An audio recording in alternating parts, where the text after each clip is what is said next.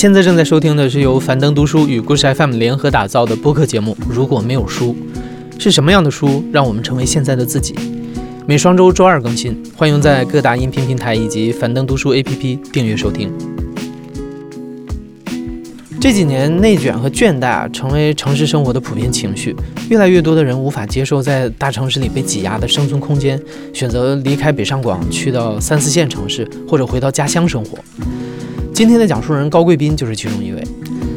二零一零年，高贵斌随大六从河北邯郸的农村来到北京工作。从那个时候起，他就强烈地感受到一种介于城市和乡土之间的漂浮感与撕裂感。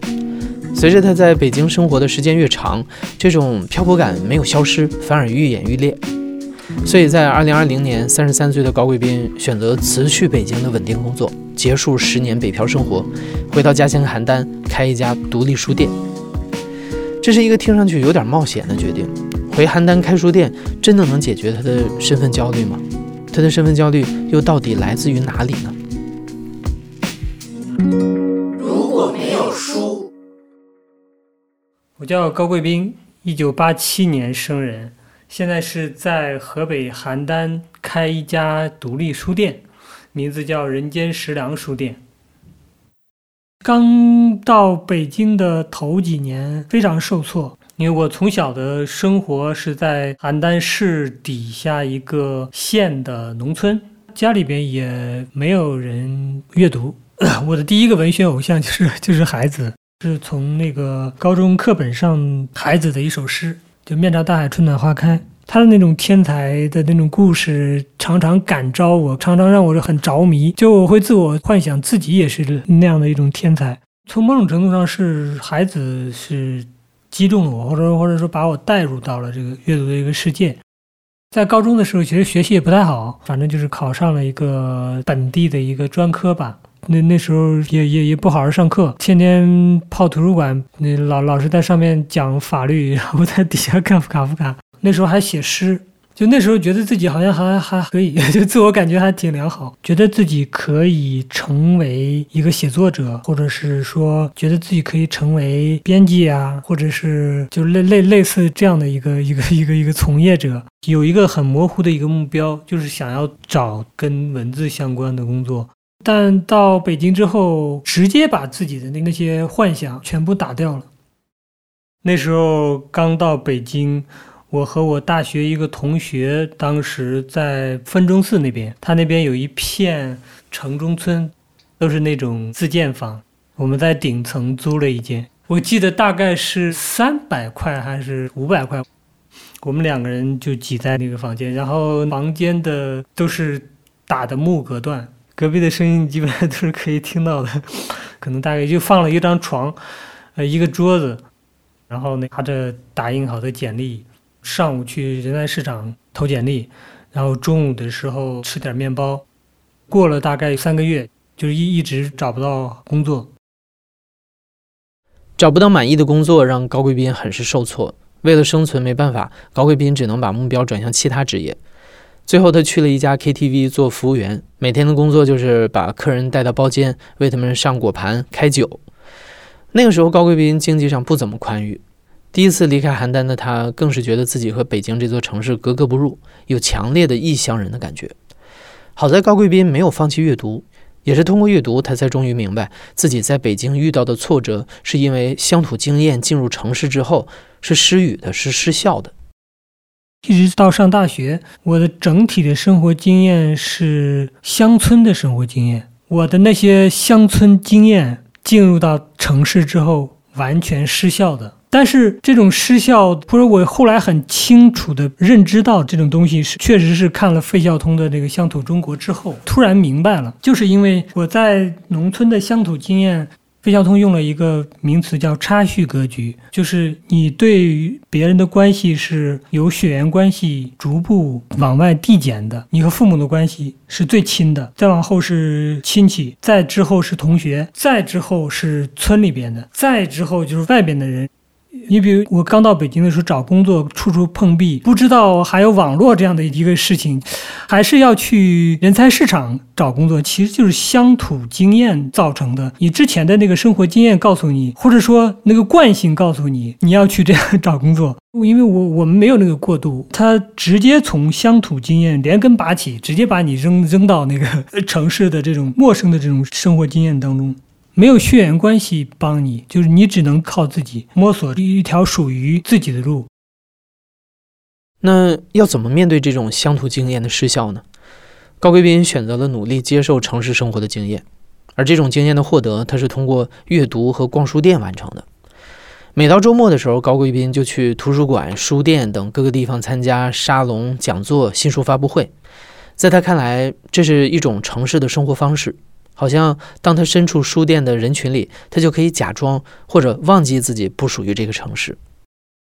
比如说我在物质上出现困顿的时候，我在融入城市生活中，呃，出现这种困顿的时候，是书店这些周末的这些沙龙以及逛书店填补了，或者说抚慰了我当时的这些心理上的这样的一种缺憾吧。它在某种程度上让我学会了一套城市的这样的一种话语，或者说让我习得了城市生活经验的一种表面的一种生活方式。方式也好，或者是文青的这种生活方式也好，当我去经常参加这样这样的一些活动的时候，我会觉得我是一个啊文艺青年。我物质上贫乏，但是我精神上是丰富的。从某种程度上，他给我建造了一一个 用毛姆的话说，就是避难所。当然，高贵宾也不仅是寻求精神上的避难所。在经过了最初的受挫之后，因为高贵斌始终没有中断阅读和写作，他最终还是如愿以偿地进入了文化行业工作，和图书以及作家打交道成为了他的日常。用他自己的话来说，他的生活方式、言行举止也越来越像一个城里人。但从他来北京之初就感受到的那种漂浮感并没有消失，反而更重了。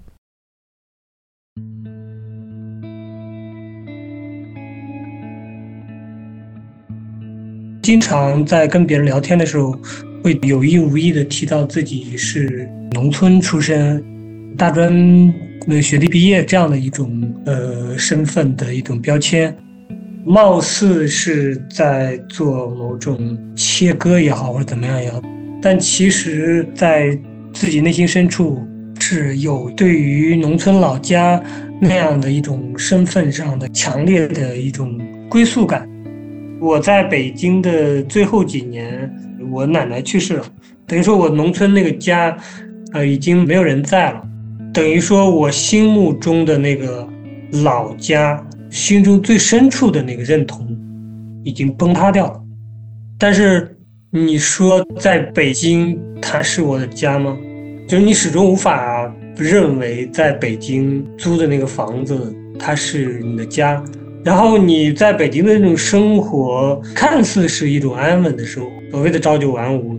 但其实它是实质上的一种漂泊生活。如果要用，呃，费孝通老先生说的这种乡土中国的这样的一种方式表述的话，就是你乡土的那个归属感，呃，不存在了，然后你城市的这个归属感，它又没有建立起来，就它让我处在一种夹缝当中，生活没有支点。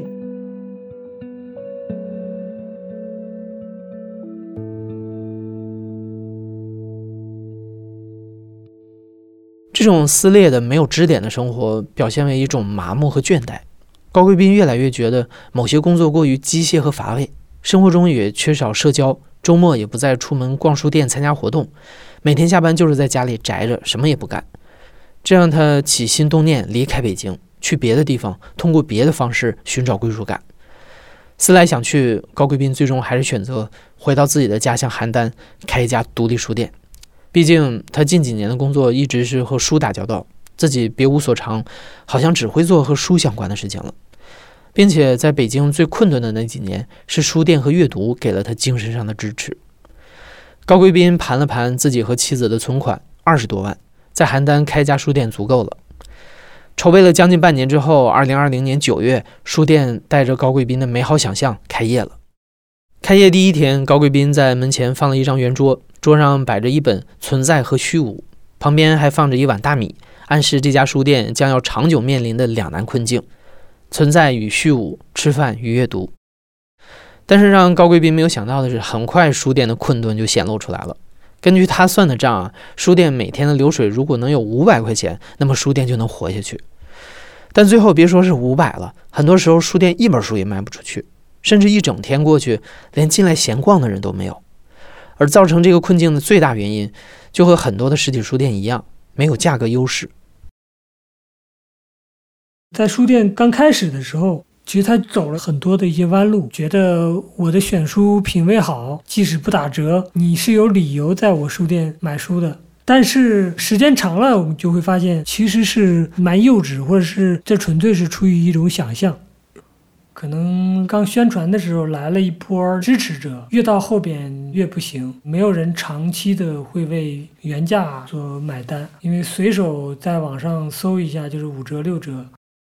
不仅主题式的书单推荐输给了电商的低折扣，高贵宾对于书店的很多想象也都落空了，比如他设想的用粮食换二手书的活动。我还想象了，还需要卖一些文创啊。我们自己也精选了一些粮食，就五常大米，还有一些小米，就也卖这些粮食。呃，因为书店起名叫“人间食粮书店”，我们是想说，在这个书店里边有我们吃的粮食，也有精神上的粮食。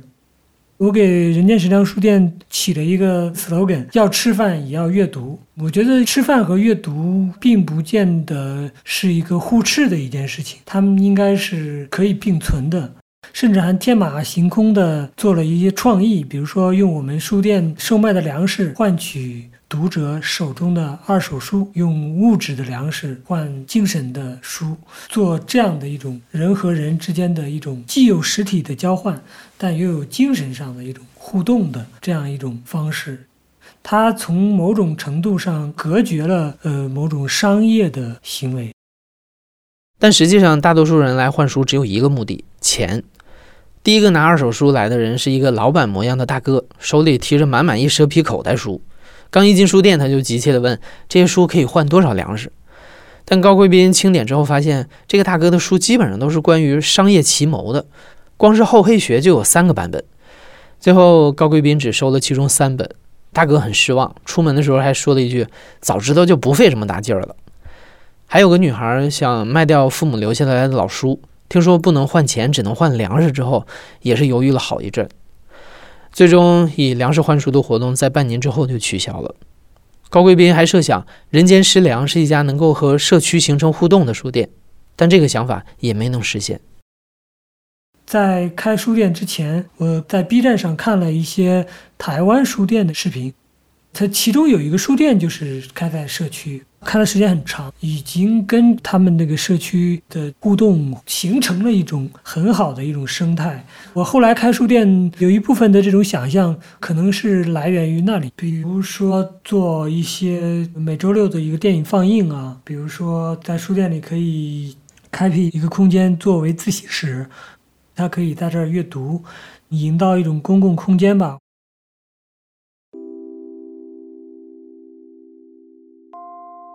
我们还在装修的时候，小区有一个医生，他看见我们书店有这样的一个空间会员嘛，那时候是一千块一年，他就交了一年。他在那一年里边，可能就来了三次，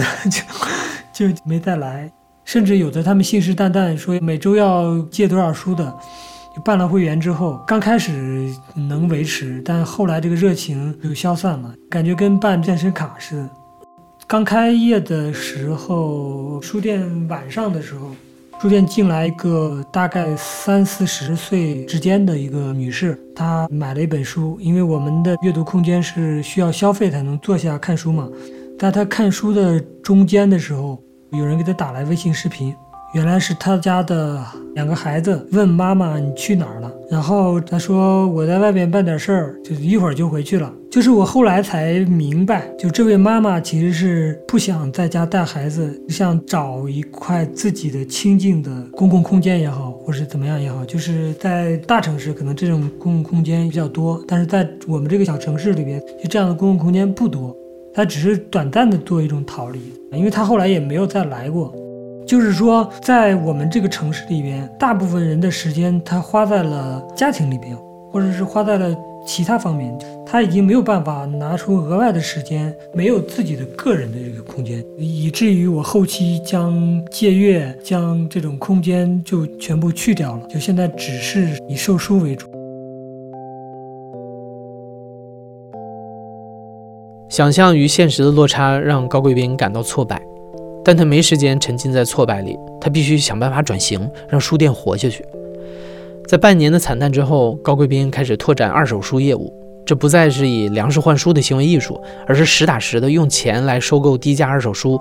再以比收购价稍高的折扣卖出去。在电商的普遍低价里，这确实是一个不错的生存策略，也取得了一定的成效，但很快也暴露出了他的问题。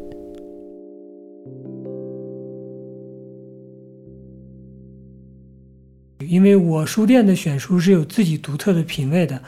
一是盗版不收，二是成功学、心灵鸡汤不收，三是行业类的那种书不收，比如说什么计算机之类的不收，还有一个是教材教辅不收，最后还得看我自己有一个判断，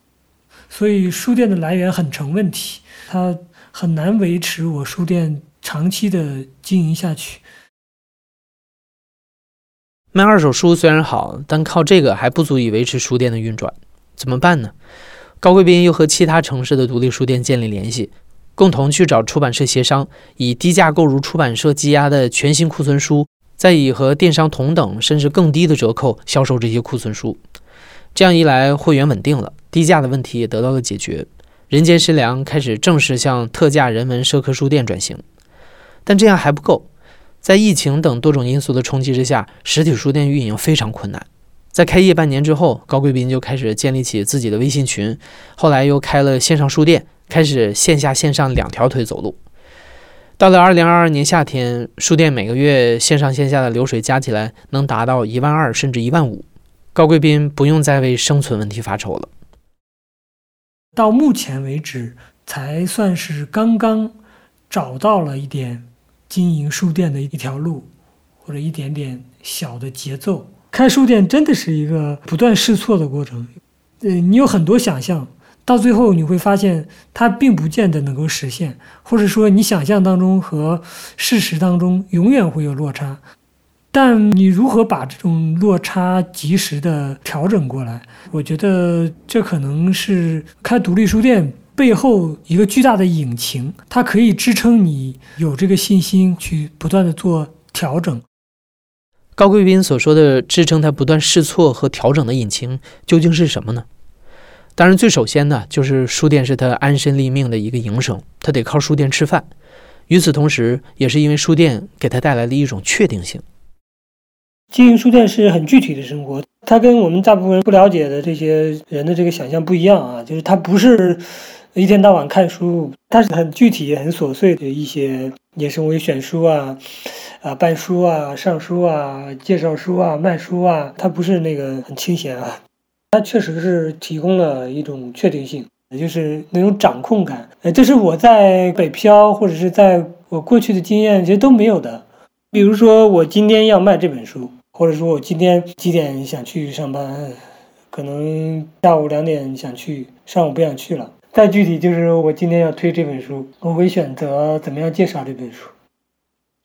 当你真正在做这件事情的时候，既有实体的这种事情，又有精神上的一种憧憬，这才构成一个完美的确定性。在决定离开北京之前的那几年，因为失去了生活的支点，高贵宾曾经考虑过努力奋斗，然后在邯郸买一套房子，再生个孩子，去过一种传统意义上的幸福生活。但当他开了书店，重新找到生活的确定性之后，他想要通过传宗接代来获得某种归属感的想法也渐渐变淡了。他发现，在书店，在阅读当中，有比传宗接代更永恒的价值，这才是他的归属感所在。因为我开书店之后，我常常跟别人说，其实是书店拯救了我。因为书店这个事儿让我觉得我有了价值，或者说它在某种程度上真的是安放了我的这种希望，或者说它是拽着我再往前走了。因为确实是在北京的最后几年，其实是蛮痛苦的，就是你会发现到一定年龄阶段的时候，过去的经验在拼命的把你往回拽。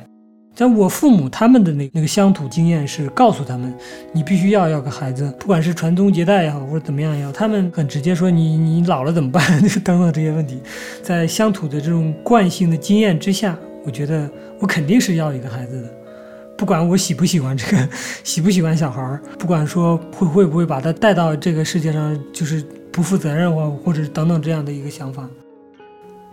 经验的思考其实是很容易骗人的。但这种理论的，或者是这种哲学的，或者说像费孝通他用一种社会学理论的这种东西提炼出来的东西，它某种程度上可以超越经验，或者说《乡土中国》这本书，它是一种方法，就是分清楚个人，再分清楚时代给你施加的。再分清楚时代和你个人之间的互动的这些面相，对于我来讲蛮重要的。我现在不会完全拿乡土经验驱使我去做某种事情，会做一种矫正，不会让经验就完全把我控制住。我不再渴望这种过去乡土经验给我造成的那种，说我必须要有一些亲情的一些朋友的。就它让我更加坚信，我是可以在阅读当中，在写作当中，在书籍当中找到那种呃永恒的东西。就是我不会以一个城市划定我是否有归属感，我宁愿把它寄托在我的书店上。就我可能觉得书店是我的家乡，书店是我的呃归属感。你现在正在收听的是由樊登读书和故事 FM 联合出品的播客节目《如果没有书》，我是主播艾哲。本期节目由小聂制作，声音设计桑泉，策划木源野捕，实习生沈延宁，项目统筹艾拉，项目执行君君，项目监制泰勒。现在打开樊登读书 APP，搜索“书有故事”，即可领取七天樊登讲书 VIP 听书卡，畅听樊登精讲书籍。感谢你的收听，咱们下期再见。